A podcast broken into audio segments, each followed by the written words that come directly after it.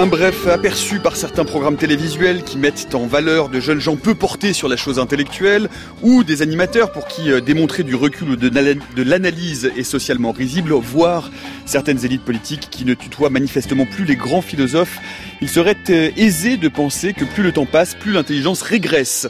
Et certaines études tentent à confirmer qu'après des années de progression, le QI aurait amorcé une décroissance dans plusieurs pays, dont la France. Ajoutez à cela une dégringolade dans les classements internationaux d'enseignement, sommes-nous depuis quelques années entrés dans une nouvelle forme de société, l'idiocratie.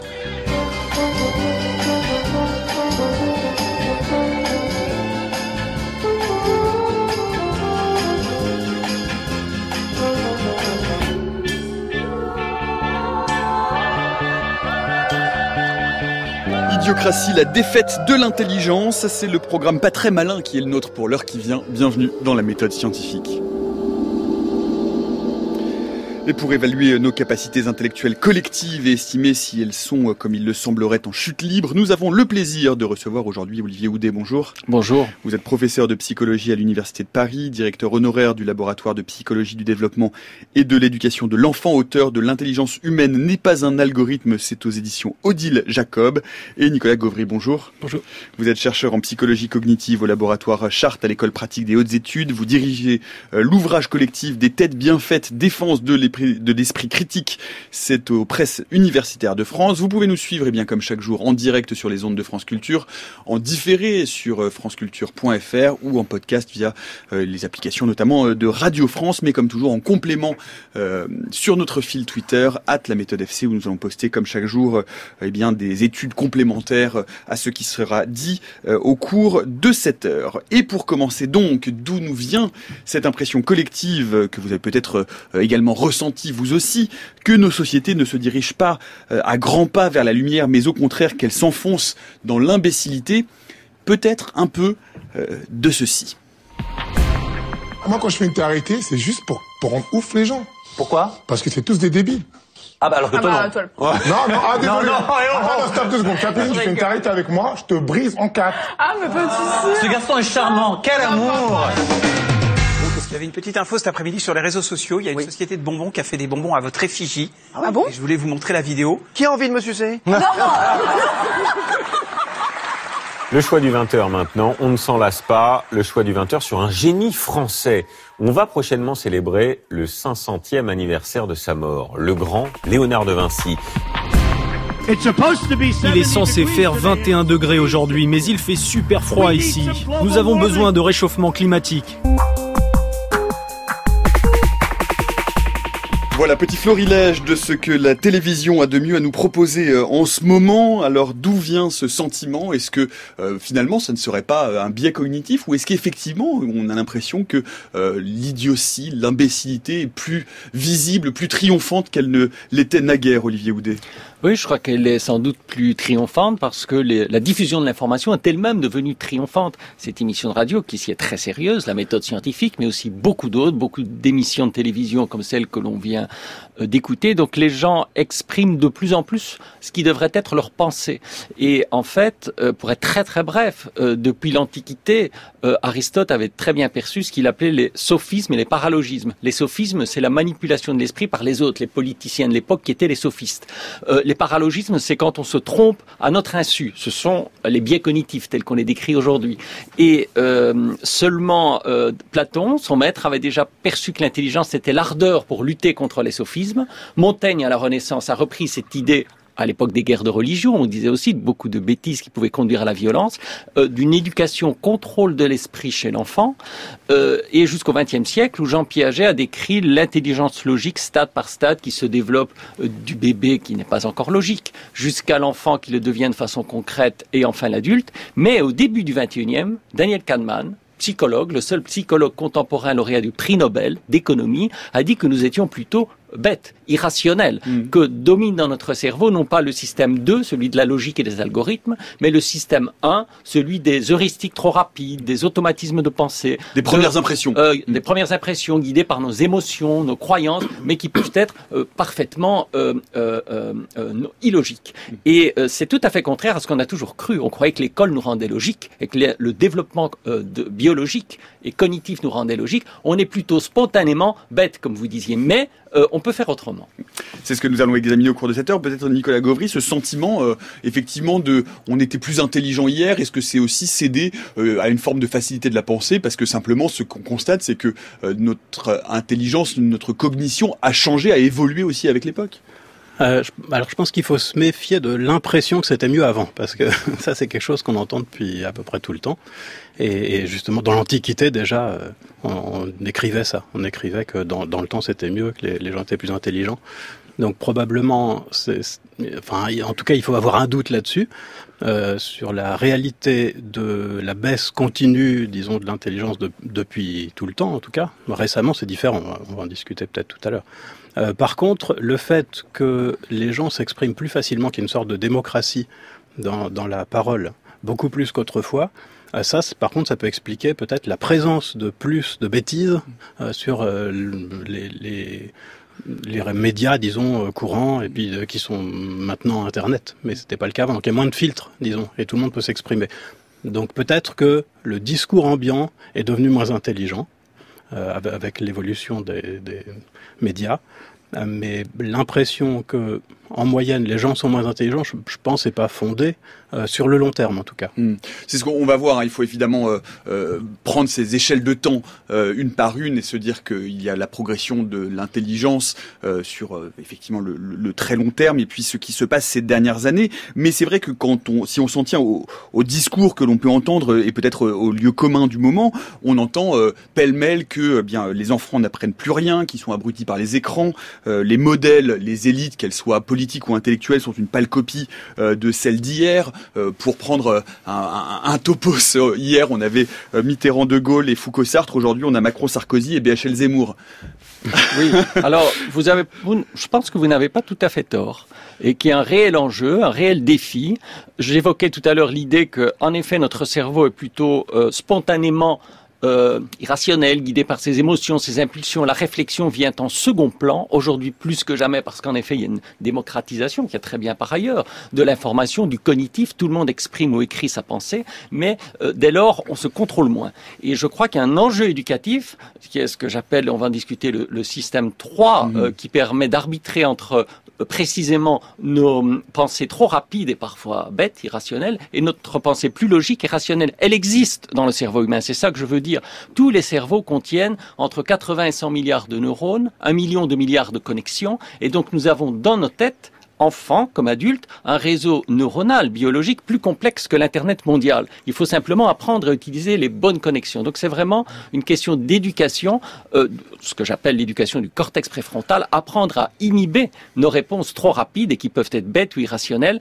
Le problème avec les écrans, c'est qu'elles le sont aujourd'hui plus souvent qu'avant, parce que on clique, on like. Euh, liker, c'est l'heuristique de l'affect, l'automatisme de l'affectivité. Ce n'est pas l'algorithme de la logique et de la rationalité. Quand on dit j'aime, j'aime pas, on n'a pas raisonné si c'est vrai ou si c'est faux, ce qu'on appelle la validité logique. Donc il y a une compétition dans notre cerveau à tout moment entre des heuristiques, par exemple j'aime, j'aime pas, et des algorithmes qui sont un raisonnement plus lent analytique et logique. Et comme ce raisonnement est plus lent, ce n'est pas lui qui passe en premier dans nos réponses, surtout si elles sont mobilisées par les écrans qui incitent à aller vite.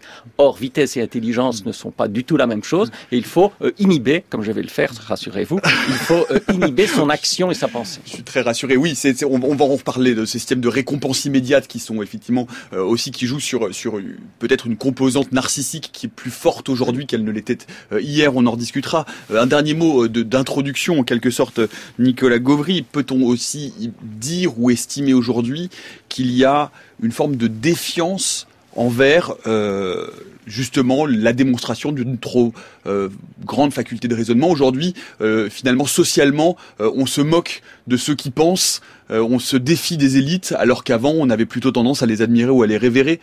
Je sais pas, c'est une, Ah, peut- hypothèse. Il y a peut-être, je n'ai pas la réponse, mais il y a peut-être effectivement un changement de mentalité là. Et euh, quelqu'un écrivait récemment sur les réseaux sociaux que le, jour où un télo est devenu une insulte, on aurait dû s'inquiéter. ça me fait un peu penser à ça.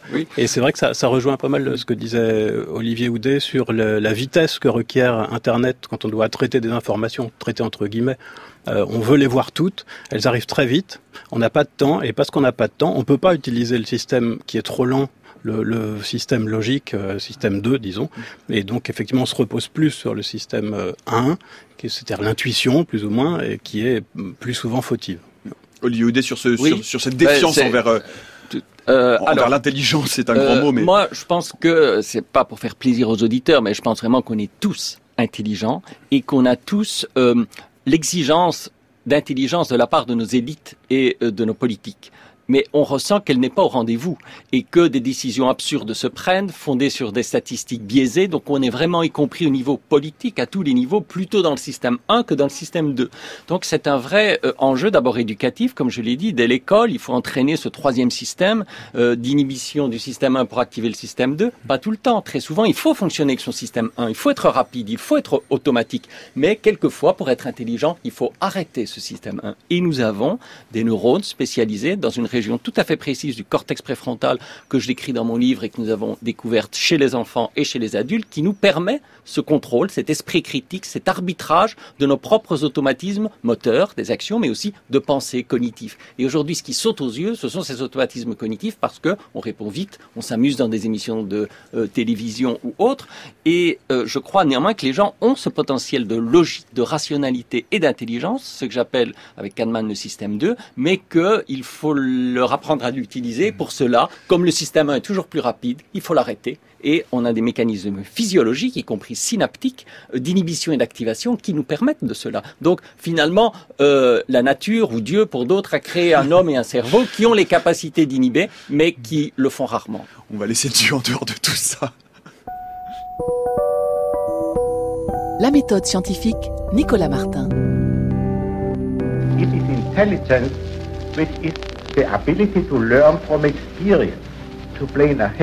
C'est l'intelligence qui nous permet d'apprendre par l'expérience et de faire des projets pour l'avenir. C'est elle qui nous permet de renoncer aux bénéfices immédiats et temporaires au profit des bénéfices permanents. Cette partie de la nature humaine reconnaît que la sécurité et le bonheur d'un homme dépendent d'une société qui fonctionne bien et qu'une société qui fonctionne bien dépend de la loi et que l'homme doit se soumettre à la loi pour avoir la paix. Et c'est cette faculté de raisonnement qui est responsable de tout le progrès humain dans le domaine de l'histoire, de l'art, de la science, de l'agriculture, de l'industrie et du gouvernement. La voix et les mots d'Albert Einstein en 1946 à propos de l'intelligence, c'est intéressant, Olivier Houdet, d'entendre cette voix d'Einstein qui distingue l'intelligence de l'immédiat et de celle euh, du permanent, c'est ni plus ni moins le système euh, à grands traits que vous décrivez à l'instant. Einstein, là, était juste après la guerre, évidemment, c'était une époque de reconstruction, d'appel à la logique, au raisonnement, au respect d'autrui aussi. Vous savez, le raisonnement n'est pas seulement euh, purement logique, il est aussi social. Si j'essaie de prendre en compte votre point de vue, j'inhibe mon égocentrisme, ma façon de penser, donc mon heuristique égocentré, pour activer, en faisant un calcul qu'on appelle allocentré, calculer dans l'espace réel, ce studio, dans l'espace de votre cerveau, de votre esprit, ce que vous pensez, ce que vous ressentez, quelle est votre émotion. Ce qu'on appelle les théories de l'esprit, mais qui, qui conduisent à l'empathie. Mais l'empathie nécessite en partie d'inhiber son propre ressenti, pas totalement. Et pour activer le point de vue de donc Einstein avait raison, euh, mais le raisonnement et la logique euh, à eux seuls ne suffisent pas à faire la paix dans le monde. Il faut avant tout travailler sur ce système interne d'arbitrage parce que sinon, euh, tous les espoirs d'après-guerre auraient dû conduire à un monde en paix, ce qui ne semble pas être le cas aujourd'hui plus que jamais. Donc on voit toujours que ces heuristiques, on va dire, euh, de violence, qui sont l'inverse euh, de la théorie de l'esprit que j'évoquais tout à l'heure.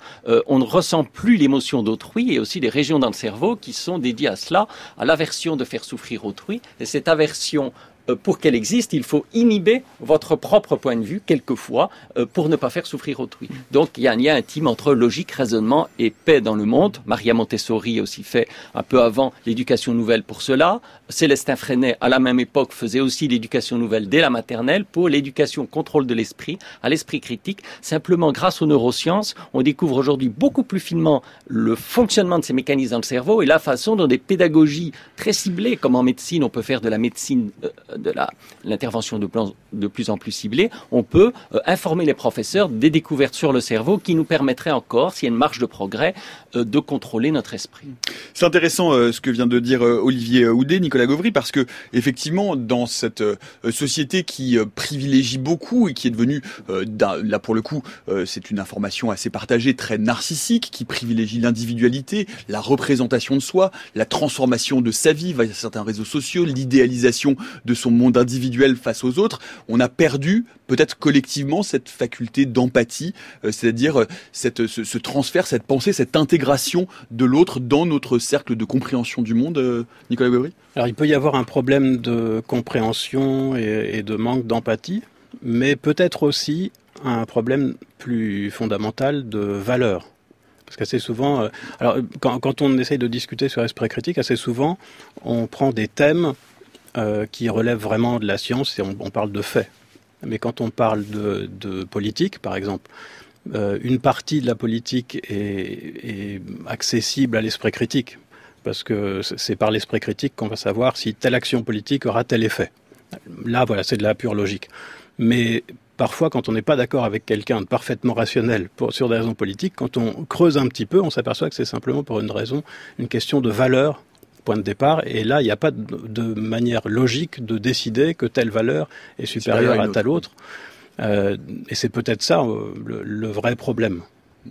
Parce qu'il y a des gens, par exemple, qui ne veulent pas d'une société égalitaire, qui ne trouvent pas que c'est bien en soi d'avoir une société égalitaire. Si on parle de, si on part de ce point de vue-là, euh, moi, j'ai pas d'argument logique pour. Euh, je suis pas d'accord, mais c'est une question d'opinion. J'ai pas d'argument logique pour dire il faut pas faire comme ça, il faut pas essayer d'avoir une société inégalitaire.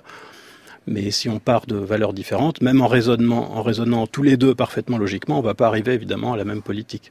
Donc il y a peut-être ça aussi qui joue. Je ne sais pas lequel est, est le plus important dans, dans cette évolution. Si je reprends votre, oui.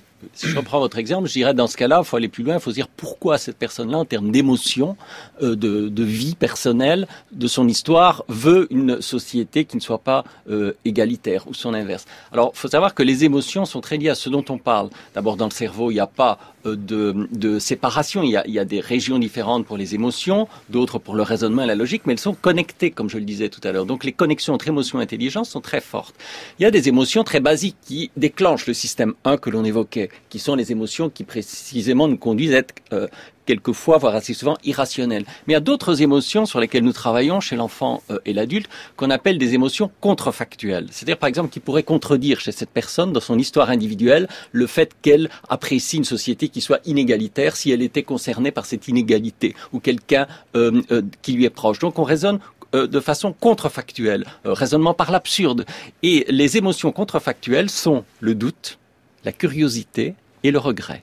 Et on peut aujourd'hui, et on fait cela en étroite collaboration intellectuelle avec Antonio Damasio, grand neurologue américain, suivre euh, une pédagogie, je dirais, essayer de déclencher à l'école une pédagogie du doute, du regret, de la curiosité. Sachez que pour chacune de ces émotions dites contrefactuelles, on comprend qu'elles soient contrefactuelles. Elles vont contre les faits. Si on doute, c'est que les, on pourrait penser autrement. Donc on va contre le fait de notre pensée. Si on regrette, c'est que les choses euh, Si on regrette, c'est qu'on regrette sa propre action. Et ce qu'il faut pour guider l'inhibition dont je parlais tout à l'heure, parce qu'il y a un guidage émotionnel du contrôle de soi, il faut une anticipation du regret. Le regret, c'est trop tard. On a fait l'action et on la regrette. On peut changer au coup d'après.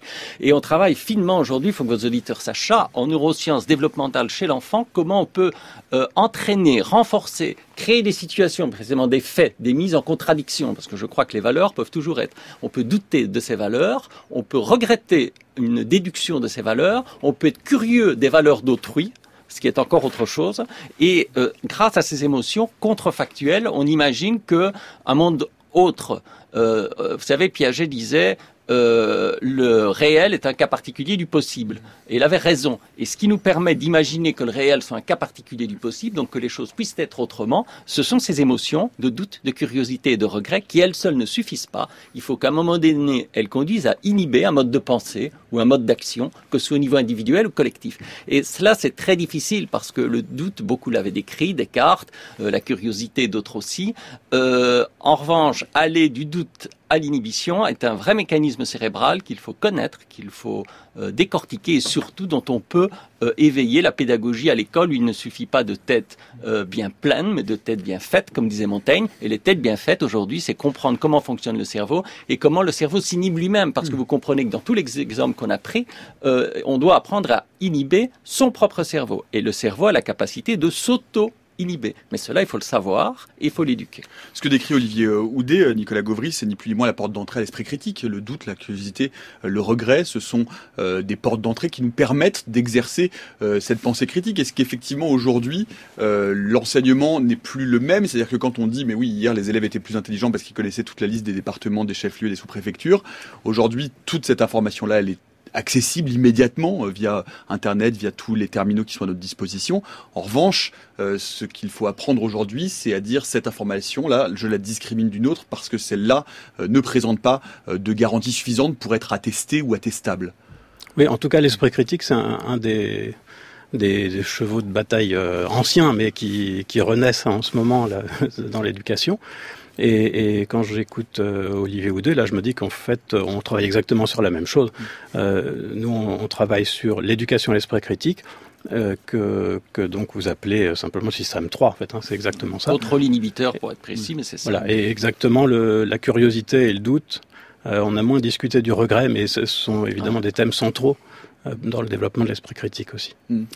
Peut-être euh, un, mot, euh, une perspective un peu, un petit peu historique, parce que euh, donc déjà, je vais vous poser une question en fait que j'aurais dû vous poser il y a plus de 20 minutes, mais puisqu'on parle de l'intelligence. Vous regrettez, c'est bien. ah bah si vous saviez, moi le, le, doute est un vieux compagnon de voyage. il est consubstantif, et je crois qu'il est, codé dans mon ADN. Hmm. non, la, la question de l'intelligence, en fait, de quoi parle-t-on exactement? Parce que quand on parle d'intelligence, il y a plein de, il y a plein d'outils de mesure. On parle du quotient intellectuel, on parle de choses qui ont été définies au début du XXe siècle est-ce que euh, ces catégories-là sont encore opérantes? De quoi parle-t-on précisément, euh, Olivier Ce qui est très connu, c'est le QI, le quotient intellectuel. Alors j'ai la grande chance d'avoir dirigé pendant 20 ans, vous l'avez dit, le laboratoire de la Sorbonne de psychologie expérimentale. C'est là même qu'Alfred Binet a inventé au début du XXe siècle euh, le, les mesures d'échelle de développement intellectuel qui sont devenues le quotient intellectuel. Mais euh, l'outil a vieilli. Alors je ne dis pas que le QI n'est pas utile. Il est utile dans certains cas et notamment pour déceler des enfants qui sont en échec scolaire alors qu'ils ont une, une très grande intelligence. Ils découvrent un QI à 145 alors qu'ils sont en échec scolaire. Ça permet aux enfants de se dire je ne suis pas bête, mais je ne sais pas comment utiliser mon intelligence. Mais en dehors de ces cas cliniques, de façon générale, l'outil n'est plus adapté. Euh, c'est un test, dans tous les autres domaines, on n'utiliserait plus les outils du début du XXe pour mesurer des phénomènes cognitifs et culturels du début du XXIe. Rappelons, que, rappelons que le quotient euh, intellectuel ne mesure pas l'intelligence à proprement parler, euh, mais situe un, un individu. Voilà, euh, par rapport à une population. Hein. Donc vous avez une, une, courbe de Gauss avec euh, euh, l'intelligence moyenne qui est à 100 hein, dans, cette, dans ce test, on va dire, c'est arbitraire. Et si vous avez 100 plus 20 au-delà de 120, vous êtes très intelligent, 130 encore plus, 100 moins 20 ou moins 30 selon les, les, les estimations. Donc un QI à 80 ou 70, on est dit bête ou déficient mental. Mais c'est un chiffre et beaucoup d'enfants ou d'adultes ont été stigmatisés par ce chiffre euh, supposés stables durant toute leur vie. Or, ce que l'on découvre actuellement dans le cerveau, c'est au contraire la plasticité, que le cerveau est dynamique et non linéaire. Ce n'est pas un chiffre qui croît au cours du développement, mais ça crée aussi de la compétition dans nos idées. Et c'est pour ça que tout en étant logique, on peut être rationnel. Donc, euh, euh, c'est beaucoup plus compliqué qu'un chiffre le QI. Et je propose de remplacer quotient intellectuel par quotient inhibiteur. On garde le même sigle, mais ça introduit la théorie du triple système qui est pour moi plus euh, euh, qui capture plus de données, plus opérantes, surtout dans le monde contemporain. Vous dites, et ça me fait plaisir, on travaille sur la même chose, mais je sais que quand on s'intéresse vraiment à comment se développe l'intelligence dans le cerveau de l'enfant, c'est pourquoi j'ai écrit ce livre euh, chez Dil Jacob, l'intelligence n'est pas un algorithme, ou pas seulement un algorithme, parce que ce n'est pas que de la logique qui s'accroîtrerait de façon linéaire. L'intelligence, ce sont aussi des heuristiques qui marchent très souvent, des automatismes de pensée, mais mieux encore, c'est être capable d'inhiber ces heuristiques pour activer ces algorithmes. Et tant les enfants que les systèmes artificiels, s'ils sont dits intelligents, devraient pouvoir le faire, surtout que les grandes bases de données renforcent nos biais cognitifs, renforcent les heuristiques. Et c'est pourquoi je vous dis que ce dont euh, je parle là est un phénomène ultra contemporain qui ne concerne pas seulement l'intelligence de l'enfant, mais notre intelligence collective qui devient dominée en raison des grandes bases de données par des heuristiques qui elles-mêmes, les systèmes intelligents, ont des biais statistiques, c'est-à-dire que les grandes bases de données sont construites à partir d'images ou de textes codés euh, sur les écrans, sur les médias, euh, sur les téléphones, euh, codés de façon uniquement statistique. Donc, vous, voyez que la pensée dominante peut être celle qui ressort. Et un exemple que je donne dans le livre, c'est que l'armée américaine avait commandé un système intelligent pour détecter les chars ennemis grâce à une IA, intelligence artificielle, et les experts militaires et informaticiens se sont rendus compte que cette intelligence ne détectait que la couleur du ciel, parce qu'il se fait que par hasard, le plus de photos qui avaient été prises de ces chars étaient par jour de beau temps. Et donc, vous voyez comment une intelligence bêtement statistique peut être complètement à côté de la plaque. Et je vous renvoyais à l'émission que nous avions consacrée à cette question lors d'un forum euh, dans le grand amphithéâtre de la Sorbonne où nous posions la question de savoir si l'intelligence artificielle n'était pas ontologiquement bête. Euh, on avait longuement débattu sur euh, cette question. elle, peut ne pas l'être.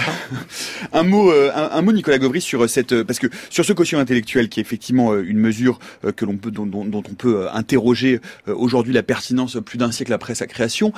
néanmoins, ça a permis d'évaluer le fait que euh, le quotient intellectuel des populations mondiales, tout pays confondu, pays développés, pays en voie de développement, n'a cessé de progresser au cours du XXe siècle euh, jusqu'à ces dernières années. Et on dit euh, couramment ou on lit couramment que une personne avec un quotient intellectuel moyen aujourd'hui aurait été un génie il y a 100 ans. Est-ce que c'est encore vrai? Est-ce qu'il y a aujourd'hui des courbes qui montrent que non seulement le QI plafonne, mais que par ailleurs il pourrait éventuellement être en train de régresser ou est-ce que c'est faux?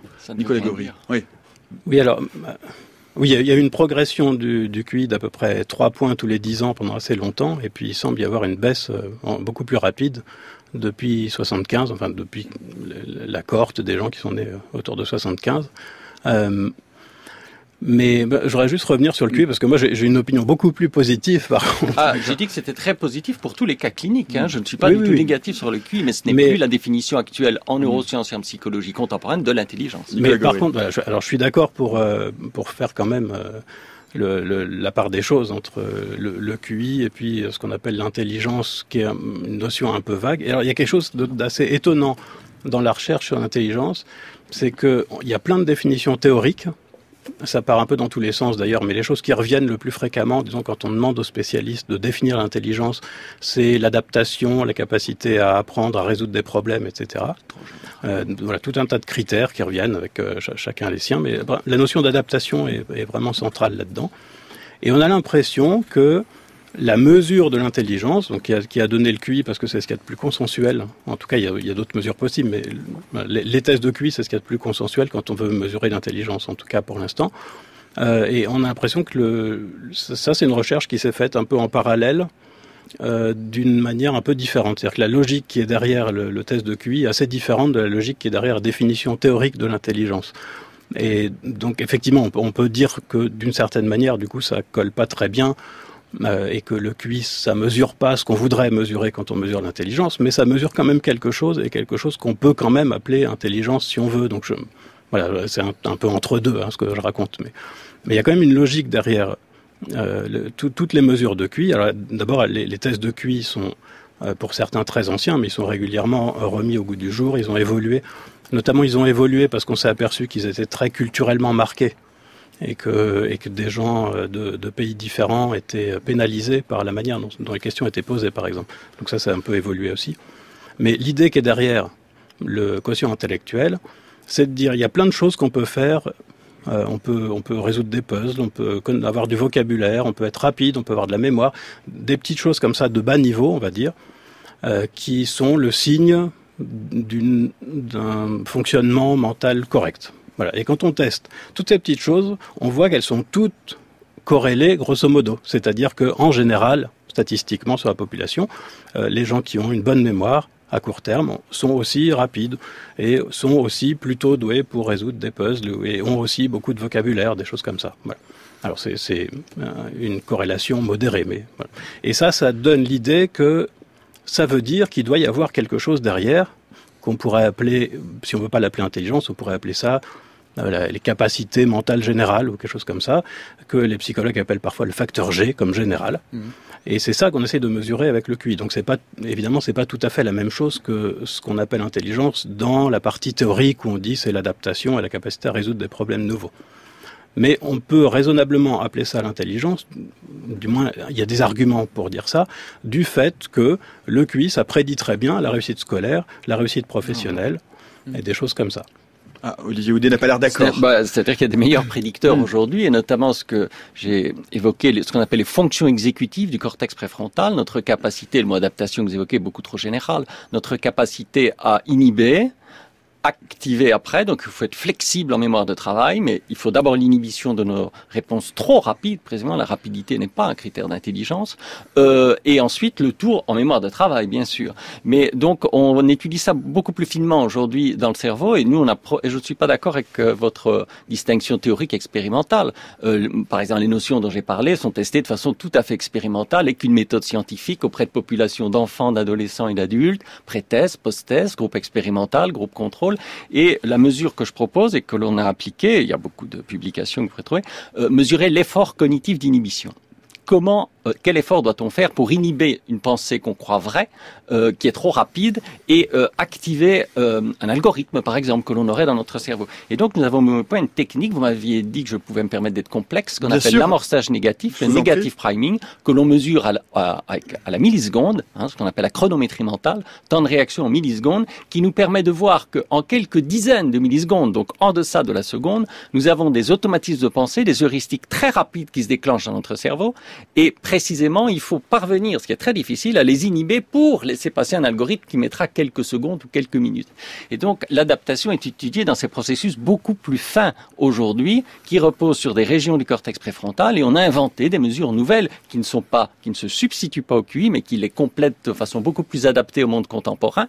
L'effort cognitif a inhibé précisément, et tous les exemples que vous avez donnés à la télé le montraient, a inhibé nos réflexions trop rapides, euh, les émotions qui nous conduiraient à être Donc non, euh, il y a des mesures très expérimentales qui étayent, et notamment en imagerie cérébrale, on a utilisé l'imagerie par résonance magnétique fonctionnelle dans mon laboratoire où on suit des enfants, des adolescents, des jeunes adultes en longitudinal ou en transversal, c'est-à-dire à un moment donné des enfants d'âge différent, ce qui permet de voir ces effets de population, de génération que vous décriviez. Et on suit vraiment les reconfigurations neuronales. Vous en trouvez un exemple que j'ai voulu mettre en face du portrait de Vygotsky, dont on parlera peut-être, de voir comment le cerveau d'un même élève se reconfigure complètement de l'arrière vers l'avant si on lui a appris à être flexible et inhiber sa première pensée pour activer une nouvelle.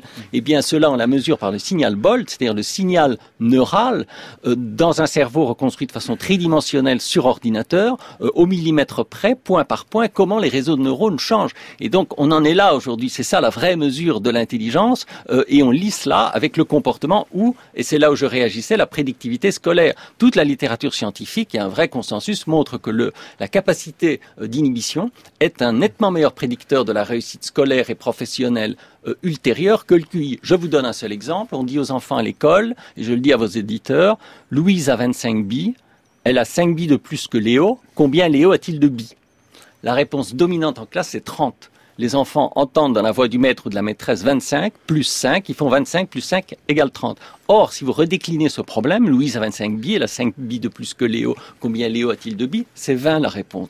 Il faut faire 25 moins 5 égale 20. Ce que les enfants savent faire, ils l'ont appris. Donc il ne sert à rien de leur répéter l'algorithme de l'addition et de la soustraction. Il faut leur apprendre dans ce cas-là à inhiber leur heuristique trop rapide qu'ils ont, disons, euh, construite dans leur cerveau. Après plus, j'additionne, après moins, je soustrais. C'est une heuristique qui les trompe. Et beaucoup d'erreurs à l'école et dans les classements PISA internationaux viennent précisément d'erreurs de ce type, que ce soit en arithmétique, en langue, je les mange, l'enfant met un S à mange parce qu'il accorde avec les, c'est une heuristique, après les je mets un S, or il ne faut pas en mettre puisque le sujet c'est je. Vous voyez sur les réseaux sociaux, sur vos, vos emails euh, des adultes qui pour le coup écrivent je vous le dirai en mettant EZ, euh, e à euh, dirait, or c'est AI puisqu'on mm. doit accorder le jeu. Donc les heuristiques sont ultra permanentes et l'intelligence est y résister. Nicolas euh, Gauvry, peut-être euh, un, mot sur euh, le fait que tout ce système-là, donc finalement qui revient effectivement au même, puisque travailler l'esprit critique ou inhiber justement et passer du système 1 au système 2 via ce système d'inhibition, c'est effectivement retarder un peu, passer d'une intuition à une réflexion. c'est aussi d'un seul coup, ça fait écho euh, aujourd'hui à cette société de l'information dans laquelle nous sommes et où nous sommes sollicités en permanence et où euh, plusieurs acteurs, quels qu'ils soient, qu'ils soient économiques, politiques, euh, peu importe, nous poussent à adhérer immédiatement, à cliquer, à liker, c'est-à-dire faire appel immédiatement à ce système heuristique intuitif. Euh, donc ça veut dire qu'on est encouragé à, peut-être c'est aussi là la clé de ce euh, sentiment de moindre intelligence par rapport à avant, on est encouragé à céder plus rapidement à nos impulsions euh, que ça n'était le cas avant. Ah oui, alors là, je pense que c'est tout l'art du marketing et de la communication qui essaye de, justement de chanter le système 2 euh, pour éviter qu'on réfléchisse trop et qu'on ait un réflexe d'achat dans les magasins ou de vote euh, quand il s'agit d'élections. Euh, donc le, cas de Facebook est flagrant. Oui. Nicolas Beury, puis je vois Olivier Audet sur ce sujet après. Mais là, Olivier Audet parlait de d'un type de problème particulier où on a une réponse heuristique qui apparaît tout de suite et on, voit si les gens arrivent à aller au-delà et donc à activer à bon escient le, système 2 et, et, donc à inhiber leur première, euh, première réponse. Euh, nous, on utilise ça, mais plutôt pour nous, ça fait partie des mesures de l'esprit critique, qu'on différencie un peu de l'intelligence.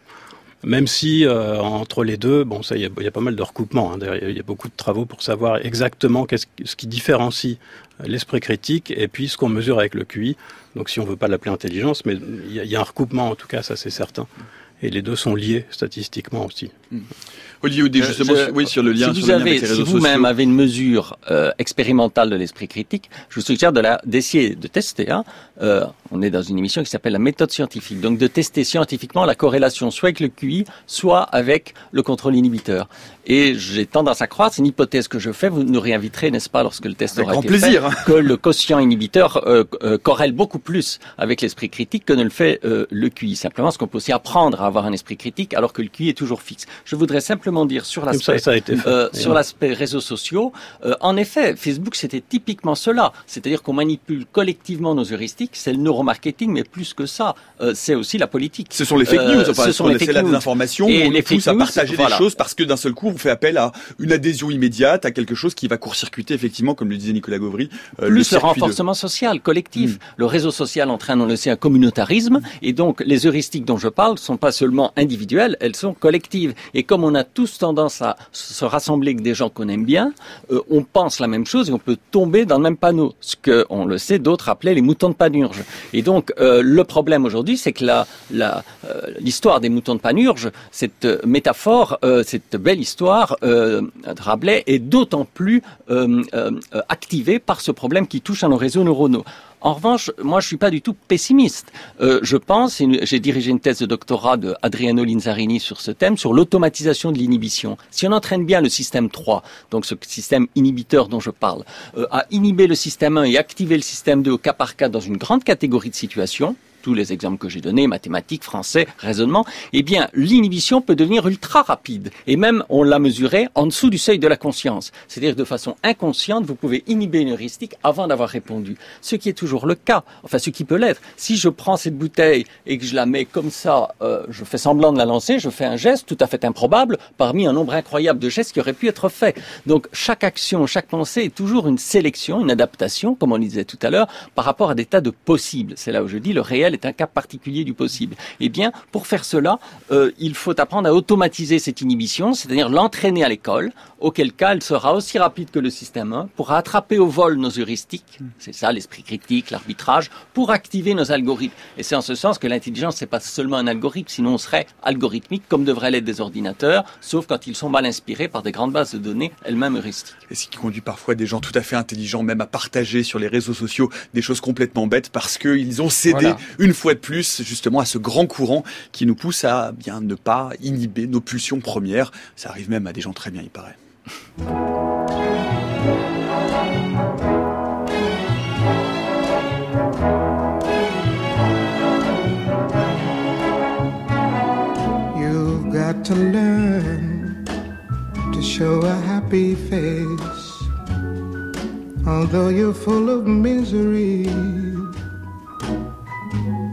You mustn't show a trace of sadness and never look for sympathy. You've got to learn, although it's very hard, the way of pocketing your pride. Sometimes face humiliation while you were burning up inside. Facing reality is often hard to do when it seems happiness is gone. You've got to learn to hide your tears and tell your heart life must go on. You've got to learn to leave the tale. Nous espérons bien que cette émission va être positive, Olivier. You've Got to Learn de Nina Simone à 16h40 sur France Culture. Vous avez euh, besoin d'apprendre, vous avez besoin d'apprendre à exercer euh, votre esprit critique, à exercer votre faculté d'inhibition euh, de vos intuitions. C'est un peu ce qui est répété depuis le début de cette émission que nous essayons de consacrer à cette notion, à ce sentiment que nous sommes moins intelligents collectivement que nous l'étions hier et que nous vivrions donc tous ensemble dans ce régime d'idiocratie.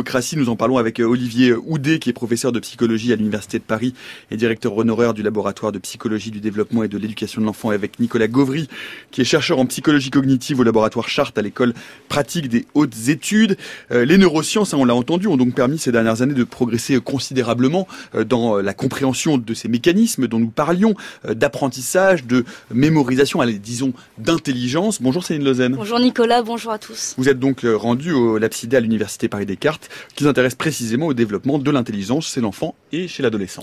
Oui, je suis allée voir son directeur, Grégoire Borst, qui est également professeur en psychologie du développement et en neurosciences. Il mène le projet avec vous, Olivier Audet, le projet APEX, qui a mis récemment en lumière de nouveaux mécanismes d'apprentissage chez l'enfant et l'adolescent. Et en particulier, on l'a répété, l'importance du contrôle de l'inhibition, c'est-à-dire la capacité à résister cognitivement à ses intuitions.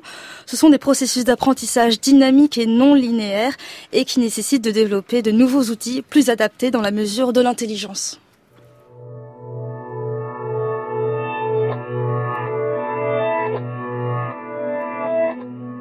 Nous, ce qui nous intéresse au laboratoire, c'est d'essayer de comprendre quels sont les mécanismes transversaux, on parle de mécanismes domaines généraux, qui ne sont pas spécifiques à un domaine, qui produisent le changement cognitif chez l'enfant et l'adolescent.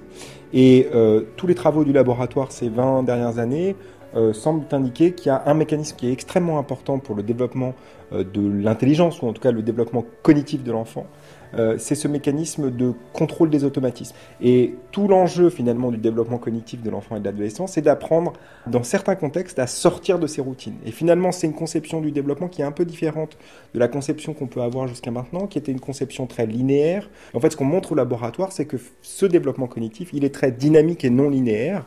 Et donc tout l'enjeu du projet APEX, c'est ça, c'est de se dire, on va entraîner sur tablette pendant 5 semaines, 5 jours par semaine, 15 minutes par jour, ce mécanisme de contrôle des automatismes chez des enfants d'âge scolaire et chez des adolescents.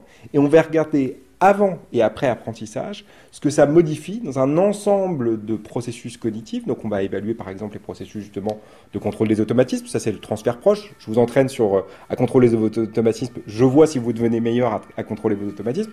Et puis on a regardé aussi des transferts un peu plus lointains. On a regardé par exemple, est-ce que ça va modifier un certain nombre de nos capacités, par exemple en lecture, en maths, en raisonnement, euh, dans tous ces contextes dans lesquels on a mis en évidence qu'effectivement des erreurs systématiques pouvaient être dues à cette difficulté à contrôler des automatismes.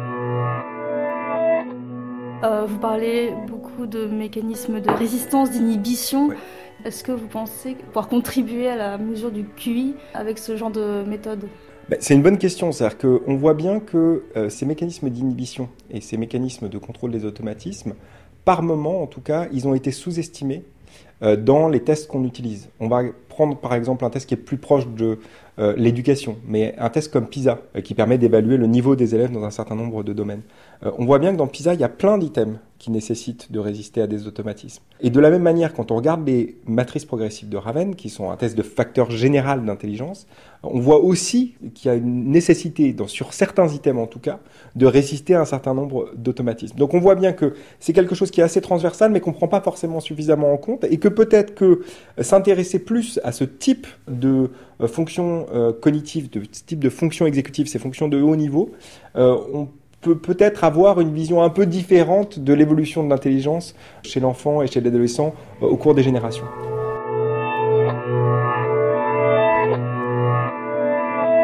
Alors, comment ça fonctionne les matrices de Raven? Euh, Ici, euh, ce que je vous présente, c'est les, les, Raven euh, pour enfants. Donc, c'est les Raven colorés.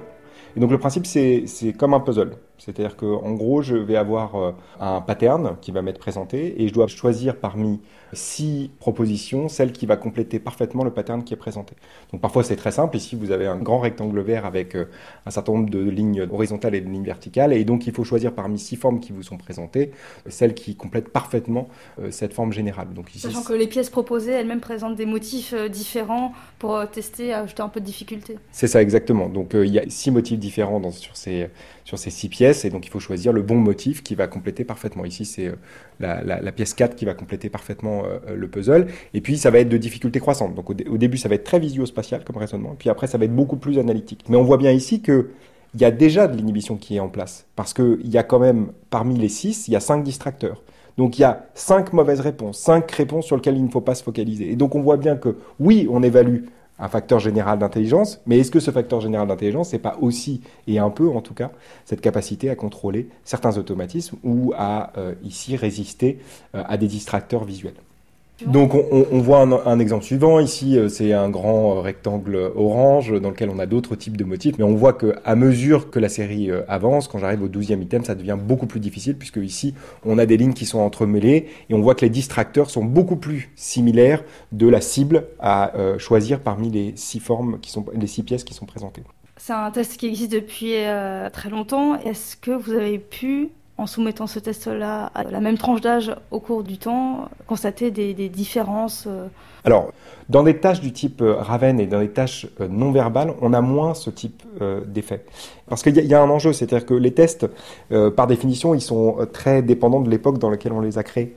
Et donc, il n'est pas complètement impensable qu'un test ne soit plus adapté à une population et que changer l'échantillonnage n'est pas suffisant pour compenser le type d'effet Flynn ou anti-effet Flynn qu'on peut observer.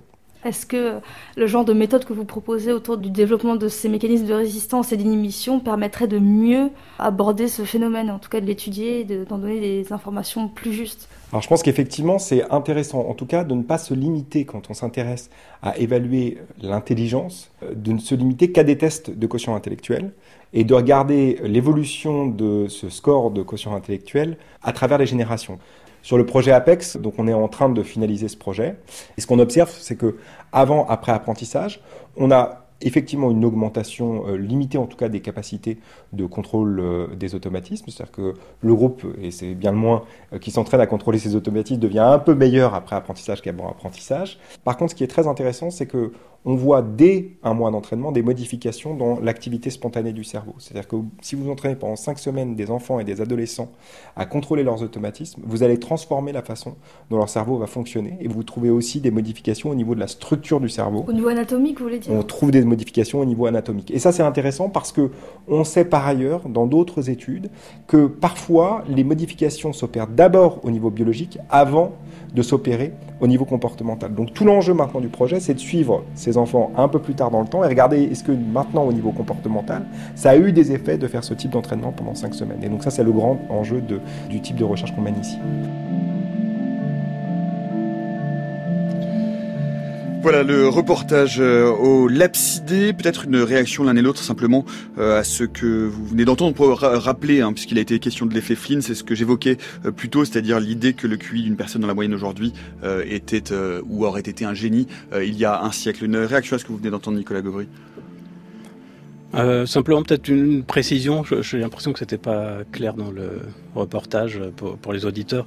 Les, les, matrices de Raven, en fait, il s'agit de compléter, euh, disons, si, on fait une version plus simple, vous avez une suite de, cartes, par exemple, on, va, dire des cartes, euh, par exemple quatre cartes, et il faut deviner ce qui devrait y aller après ce qui devrait y avoir logiquement après. Donc si on prend un cas très simple, vous avez une première carte avec un rond, une deuxième avec deux ronds, ensuite trois, ensuite quatre, et vous devez deviner que la dernière, c'est ça, lui a cinq ronds. On a mis par ailleurs une photo sur le fil Twitter de l'émission, donc on voit exactement la carte dont il était question ouais, donc dans un le peu, reportage. Un tout petit peu plus compliqué que ça. et donc c'est un peu une mesure... Euh, alors ça, ça, peut effectivement mesurer le contrôle inhibiteur, en, en partie à ça qui joue. Euh, c'est aussi un test de raisonnement inductif. Raisonnement inductif, c'est quand on raisonne du particulier vers le général et qu'on essaye de pas déduire, mais induire, disons, une, une règle générale à partir d'un exemple. Donc c'est ce qu'on fait ici. Olivier Houdet sur. Oui, bah, je vous propose qu'on inhibe un peu l'idée de QI. Euh, alors moi, dans mon bouquin, il y a un chapitre sur Binet qui lui rend hommage et qui montre que précisément Binet avait trouvé d'autres formes d'intelligence que son quotient intellectuel et notamment une faculté d'adaptation. Il a fait un test dit de barrage où il faut barrer des lettres par rapport à d'autres, qui est typiquement un test d'inhibition. Il le dit lui-même, mais n'est pas allé plus loin dans cette idée. Alors ce que Grégoire Borst euh, a très bien décrit, un projet que nous avons co-dirigé euh, de l'Agence nationale de la recherche, l'ANR, c'est qu'en effet, après un mois d'entraînement, à ce contrôle inhibiteur, euh, il y en a des situations comparées de mémoire de travail simplement sans contrôle inhibiteur, c'est retenir des chiffres en mémoire par exemple, euh, ce qui ne suffit pas à être intelligent, l'empan le, de la mémoire de travail, euh, l'entraînement à ce contrôle inhibiteur chez des enfants d'âge de primaire et chez des adolescents qui ont été suivis en pré-test et en post-test avant un mois et après un mois, avec toute une série de mesures euh, anatomiques, fonctionnelles, aussi génétiques. Hein, on peut parler de, de notre aptitude, ou de, en tout cas de, du polymorphisme génétique qui fait qu'on est plus ou moins capable d'inhiber nos automatismes. Et tout cela montre une seule chose, c'est qu'il y a de l'espoir, que l'éducation peut euh, intervenir, et les individus qu'on a testés, leur QI ne bouge pas entre le pré-test et le post-test. Mmh. Donc à QI égal, on peut néanmoins devenir beaucoup beaucoup plus intelligent en apprenant à inhiber ses automatismes. Enterrons donc le QI une bonne fois pour toutes. Euh, oui, mais, mais le développement est dynamique. C'est plusieurs Gabriel. fois qu'on entend dire quand même que dans les tests de QI, il y a aussi une partie euh, inhibition, parce que les tests de barrage sont certains oui, tests. Mais en science, quand les variables sont confondues, il faut évoluer. Alors justement, on arrive dans les dernières minutes de cette émission. Plusieurs choses euh, d'ailleurs, euh, justement, puisqu'il faut être optimiste. Euh, Aujourd'hui, néanmoins, puisqu'on parle d'éducation, on voit, et je l'évoquais au tout début de cette émission, que la France s'effondre dans les classements internationaux, notamment les classements PISA en mathématiques. On voit et on dit aujourd'hui, il est à peu près reconnu que les épreuves du baccalauréat aujourd'hui euh, sont d'un genre différent, sont certainement plus faciles qu'elles ne l'étaient naguère.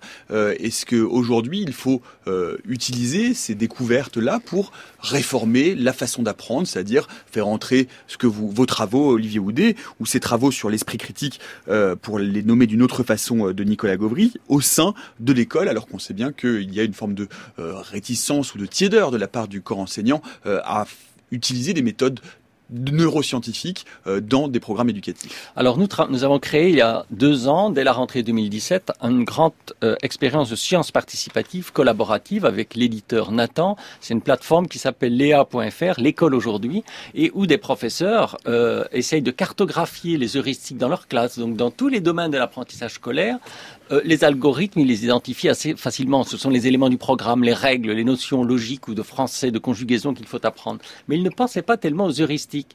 Euh, quand je disais l'exemple arithmétique tout à l'heure, c'est la question du professeur. Donc le langage du prof qui déclenche immédiatement dans le cerveau de l'élève une heuristique. Donc on a fait tout ce travail à très grande échelle avec toutes les académies de France et un grand nombre de pays de la francophonie. On travaille plusieurs cantons continent, des profs volontaires qui viennent sur la plateforme, qui téléchargent des ressources et qui en classe font un groupe expérimental, entraînement, contrôle inhibiteur, un groupe contrôle euh, et testent l'efficacité en pré-test et en post-test. Donc d'une part, il y a ce que Grégoire Borst a décrit qu'on fait au laboratoire, vraiment avec de l'IRM, mais les profs peuvent aussi s'approprier, mais je pense qu'il ne faut pas leur imposer, il faut qu'ils en aient envie, euh, peuvent s'approprier les connaissances et les découvertes sur ce que serait vraiment une intelligence dynamique chez l'enfant et où le professeur peut agir, parce que dans tout ce que l'on fait, c'est avec le professeur.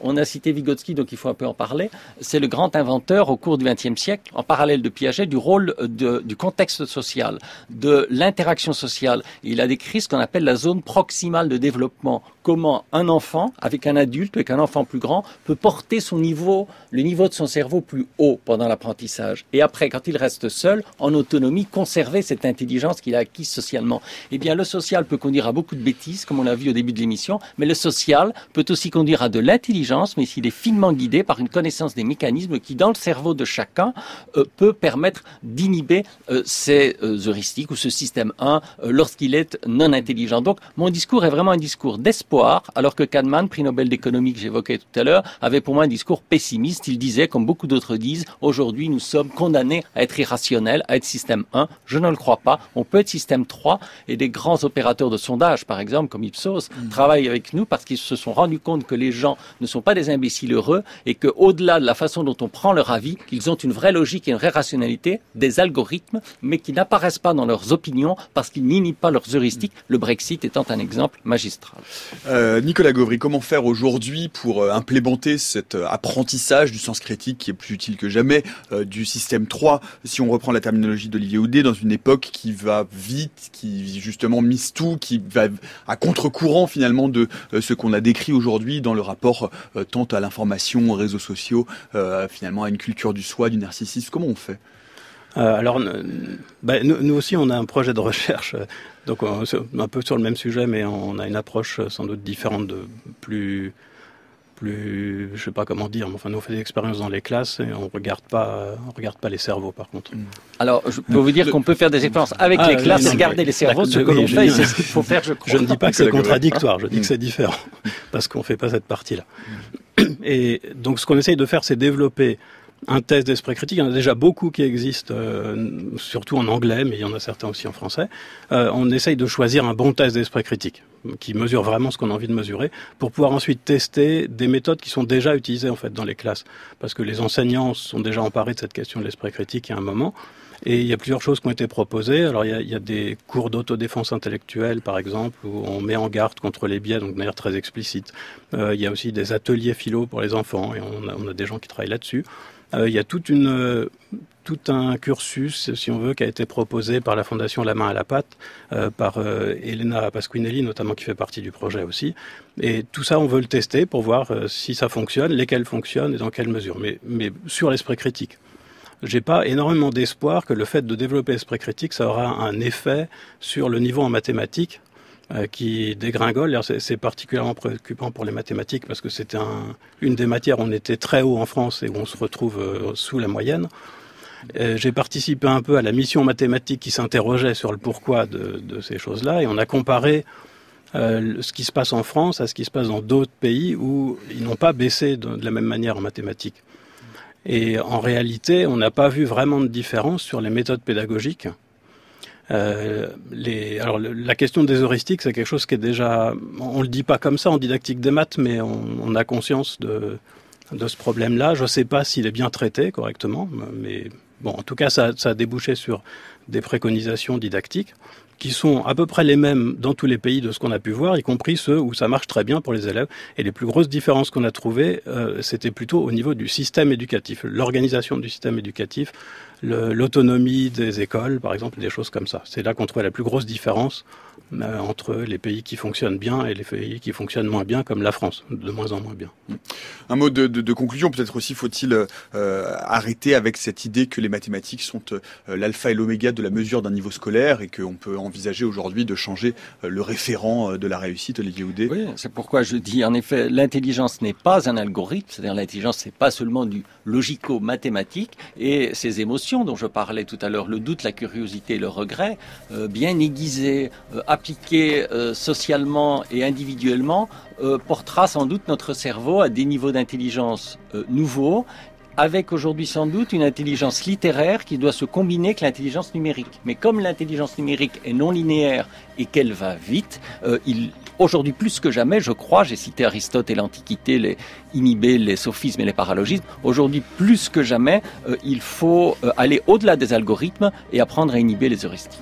Eh bien, pour ça, vous pouvez continuer à écouter France Culture toute la journée. C'est un bon moyen d'apprendre à inhiber vos heuristiques et à développer votre esprit critique et à penser contre vous. C'est ce que nous essayons de faire au quotidien. Merci beaucoup à tous les deux d'être venus nous parler de bien de cette évolution de l'intelligence collective. Olivier Houdet, je rappelle, l'intelligence humaine n'est pas un algorithme. C'est aux, éditions Odile Jacob, Nicolas Gauvry. Vous avez dirigé euh, l'ouvrage Des têtes bien faites, défense de l'esprit critique. Euh, c'est aux presses universitaires de France. Merci à toute l'équipe de la méthode scientifique. Éléonore Pérez, Étienne, Céline Lozel, Antoine Beauchamp, Saint-Vulfranc, Olivier Bétard à la réalisation, Anthony Thomasson à la technique. Dans le prochain épisode de la méthode scientifique, demain, ce sera un vendredi fiction. Nous partirons sur Mars. Mars la rouge, Mars la verte, Mars la bleue. Seul sur Mars, dernier jour sur Mars, les fantômes de Mars et les chroniques martiennes. Il n'y aura que pour Mars dans la science-fiction sera demain à 16h jusqu'à preuve du contraire.